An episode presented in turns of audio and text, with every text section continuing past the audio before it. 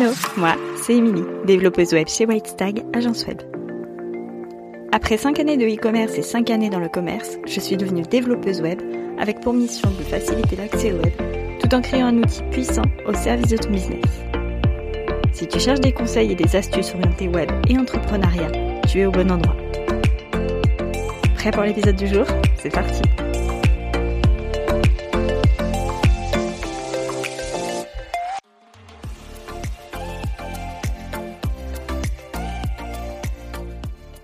Hello, je suis super contente de te retrouver dans ce nouvel épisode. C'est un épisode un petit peu différent d'habitude, pour pas dire complètement différent d'habitude, pour deux raisons. La première raison, déjà, c'est l'heure d'enregistrement. À l'heure où je te parle, il est 5h23 du matin. Euh, c'est inédit pour moi. J'ai l'habitude de me lever tôt, mais je ne fais jamais d'enregistrement de podcast le matin. Je les réserve plutôt pour l'après-midi, voire la fin de journée. Euh, sauf quand j'ai des invités où là pour le coup on se plie plutôt euh, à l'invité. Pour la première fois euh, dans un épisode de podcast, je ne vais pas te parler de site web, je vais te parler d'entrepreneuriat et même plus précisément de momprenariat. Aujourd'hui, je vais te parler surtout en tant que mompreneur. Ça peut s'adresser à toutes les entrepreneurs et à tous les entrepreneurs, mais c'est surtout orienté mompreneur parce que je te plante un petit peu le décor. On est fin juin et depuis quelques semaines, on le voit partout et on les voit arriver à grands pas. Je te parle des vacances scolaires. Alors, même les, mamans dont les enfants ne sont pas scolarisés, euh, elles peuvent, euh, elles peuvent avoir une organisation différente pendant ces fameuses vacances scolaires parce que c'est pas que des vacances scolaires, c'est aussi des vacances estivales. Et qui dit vacances estivales dit aussi vacances de la nounou, de la crèche, etc. etc. Donc l'organisation, en fait, elle est complètement différente à cette période de l'année. Et quand tu vois la période juillet-août arriver, clairement, c'est la panique à bord. Et tu te demandes comment tu vas faire? Alors moi personnellement, c'est mon deuxième été en tant que mompreneur. Euh, L'an dernier, j'étais déjà euh, mompreneur, j'avais déjà White Stag. Je te dis ça, mais c'est pas complètement vrai parce qu'en fait, c'est mon troisième été avec White Stag. J'ai fait une année de couveuse avant ça, donc j'ai aussi eu l'été 2020 euh, pour, euh, pour, euh, pour, pour expérimenter tout ça. Et encore avant ça, si tu ne sais pas encore, j'ai une autre expérience entrepreneuriale qui a débuté en 2009 et qui s'est terminée en 2014, donc pile l'année de la naissance de ma fille. Du coup, aujourd'hui, c'est un petit peu un retour d'expérience. Euh, je vais te parler de trois fails euh, à ne surtout pas reproduire et euh, je vais aussi te donner quelques petits conseils, une petite shortlist d'une dizaine de conseils pour que tu puisses aborder au mieux cette période. Le premier fail, selon moi, c'est de vouloir tenter de garder le même emploi du temps. Dit comme ça, tu le vois, hein, ça te paraît impossible et c'est vrai en fait. c'est clairement vrai. La toute première année, quand j'étais en couveuse, euh, je venais de me lancer, j'avais débuté mon activité au 1er juin. Et comment te dire que quand j'ai vu les vacances arriver et que euh, c'était suite au Covid et que j'avais déjà passé mon Covid, enfin ma période de Covid avec les enfants confinés à la maison pendant que je préparais un titre professionnel, ma création d'entreprise et que je devais gérer l'école à la maison et jouer les nounous pour mon petit dernier qui avait à peine deux ans à l'époque. Ce premier été, je vais pas te mentir, il a été non seulement très angoissant, mais j'ai aussi tenté de ne pas perdre de temps, euh, de, voilà, en, culpabilisant et en me disant bah je, me lance, j'ai pas le temps de prendre des vacances, j'ai pas le temps de lever le pied, il faut que je prouve en fait que bah, je, bosse en fait, hein, tout simplement. Et clairement, c'est impossible à tenir. Sur la durée, c'est impossible à tenir. En plus de ça, tu culpabilises parce que bah Clairement, tu ne peux pas avoir la même journée quand tu es seul à la maison que quand tu as deux enfants à gérer, trois ou plus, ou même un seul. Hein. il suffit d'un seul enfant en bas âge pour que ça soit, très très compliqué. Et puis euh, aussi parce que tout simplement, les heures où tes enfants sont à l'école ou chez la nounou, c'est ce qu'on appelle plutôt nous les horaires d'ouverture. Hein. c'est généralement entre 9h et 17h. Et c'est des horaires qui sont acceptables. Sauf que entre 9h et 17h, pendant les vacances scolaires, tes enfants sont avec toi.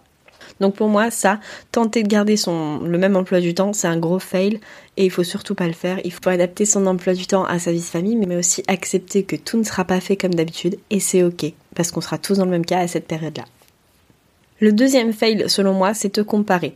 Je te dis qu'en fait, on, sera tous dans le même cas à cette période-là. C'est pas complètement vrai parce qu'il y a des entrepreneurs qui pourront maintenir leur rythme. Parce que oui, il y en a qui sont plus productifs, hein, ça on va pas se mentir, on n'a pas tous le même rythme de productivité, mais parfois ils ou elles n'ont tout simplement pas d'enfants, ou alors des modes de garde familiaux à proximité, hein, coucou les papiers et les mamies. Euh, et là, du coup, bah, forcément, elles ont une organisation qui est beaucoup plus fluide que la nôtre. Euh, moi, dans mon cas, les papiers et mamies sont à plus d'une heure de route de la maison. Et donc, les mettre le matin à 9h chez les papiers et mamies pour les récupérer le soir à 17h, c'est clairement pas possible. le troisième fail, selon moi, c'est culpabiliser, et je t'explique pourquoi.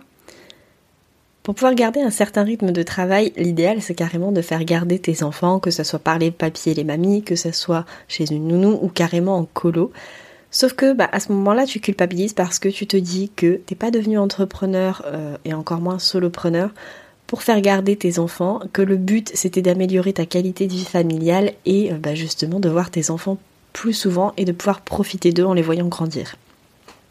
Sauf que euh, si tes enfants sont comme les miens, ils seront ravis euh, d'aller chez les grands-parents quelques jours, parce que soyons honnêtes, qui ne rêve pas qu'on fasse tous ces petits caprices?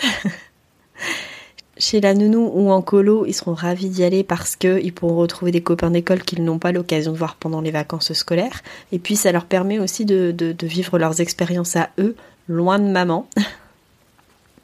Et le dernier petit point pour moi par rapport à cette situation, c'est que tu vas être reposé.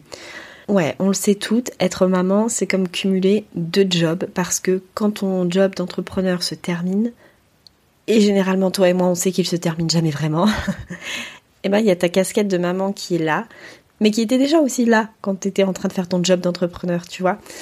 T'as toujours, as toujours quelque chose, t'as toujours une charge mentale qui est là. Et en plus, si t'as un enfant en bas âge, cette charge mentale, crois-moi, c'est responsabilité x deux. Et pourquoi je te dis que tu vas être reposé C'est parce que bah, du coup, tu vas pouvoir te concentrer sur ton activité en déléguant ta charge mentale à quelqu'un d'autre, la charge mentale de ton côté maman. Et puis on va pas se mentir, récupérer ton créneau 18-20 heures, ça fait combien de temps que ça t'est pas arrivé?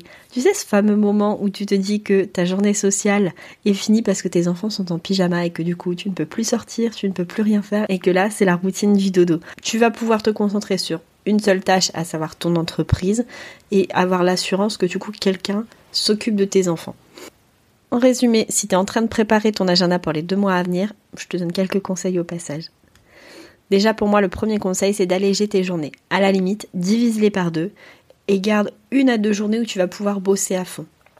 Si tu n'arrives pas à te caler une à deux journées, essaye de te caler des demi-journées, mais je trouve que c'est plus compliqué parce que ça te fait forcément plusieurs demi-journées d'affilée et c'est parfois plus difficile à, à, réserver dans un, dans un agenda.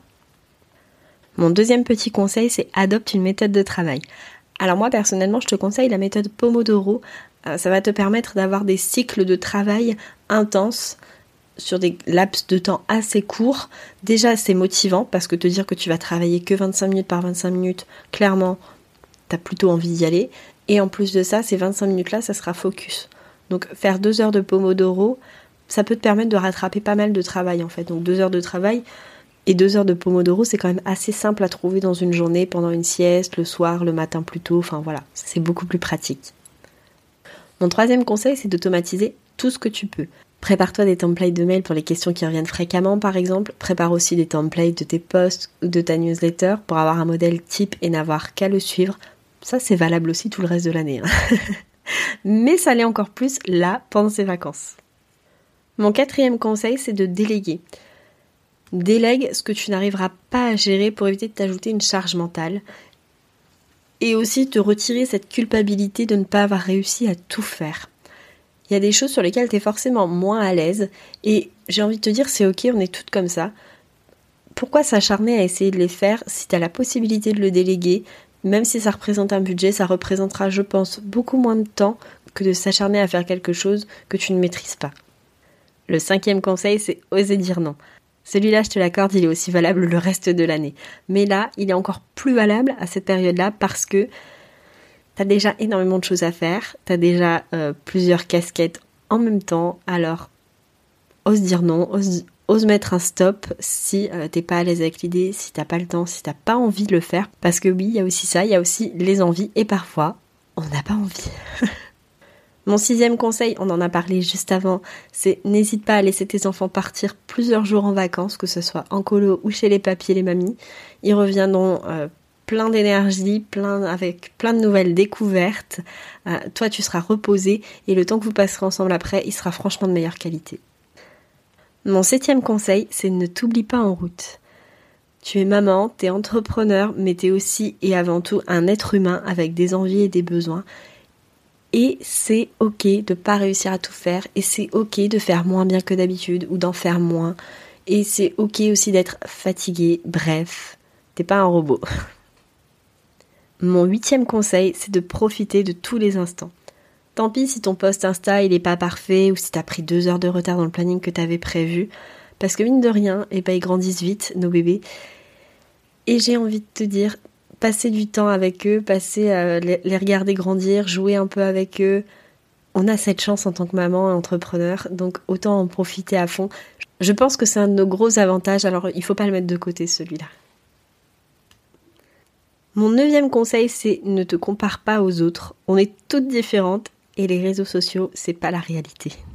Un dixième conseil aussi, ça serait de t'organiser euh, mais plus sur les tâches qui n'ont pas forcément un grand intérêt, comme par exemple la cuisine. Alors, même si tu aimes cuisiner, euh, prépare tes menus à l'avance, essaye de batcher au maximum les choses, essaye de prendre des ingrédients où tu vas le faire une bonne fois et t'es tranquille. Et franchement, l'été, c'est la saison idéale pour les salades et donc on peut tout couper nos légumes en avance ou faire chauffer plus de riz ou de pâtes pour la fameuse salade du pique-nique. Donc, c'est ok. Enfin, un petit bonus, les aires de jeu couvertes seront tes amies. Elles sont bruyantes, mais elles vont te permettre de quand même pouvoir travailler un peu et en même temps tu fais plaisir à tes enfants qui vont pouvoir se défouler, se dépenser et s'éclater. Voilà pour moi ces petits fails euh, de mompreneur et aussi ces quelques conseils. J'espère qu'ils pourront être utiles et que tu pourras en piocher quelques-uns pour les adapter à ton organisation. Si je devais te laisser avec un dernier conseil, ça serait d'adapter ton organisation à toi. Ça sert à rien d'avoir une organisation béton que tu n'arriveras pas à suivre. Mieux vaut une organisation imparfaite que tu arrives à appliquer plutôt qu'une parfaite organisation que tu n'appliques pas. Nous, on se retrouve dans 15 jours avec un nouvel épisode où je reçois une invitée. Je reçois Joanne de The Boss Fluence qui va te parler de personal branding. On va en apprendre pas mal sur le personal branding et sur comment l'appliquer facilement sur ton site web. En attendant, je te souhaite une belle soirée, une belle nuit, un beau week-end, un bon début de semaine. Bref, comme à chaque fois, peu importe quand tu écoutes cet épisode. Et moi, je te dis à tout bientôt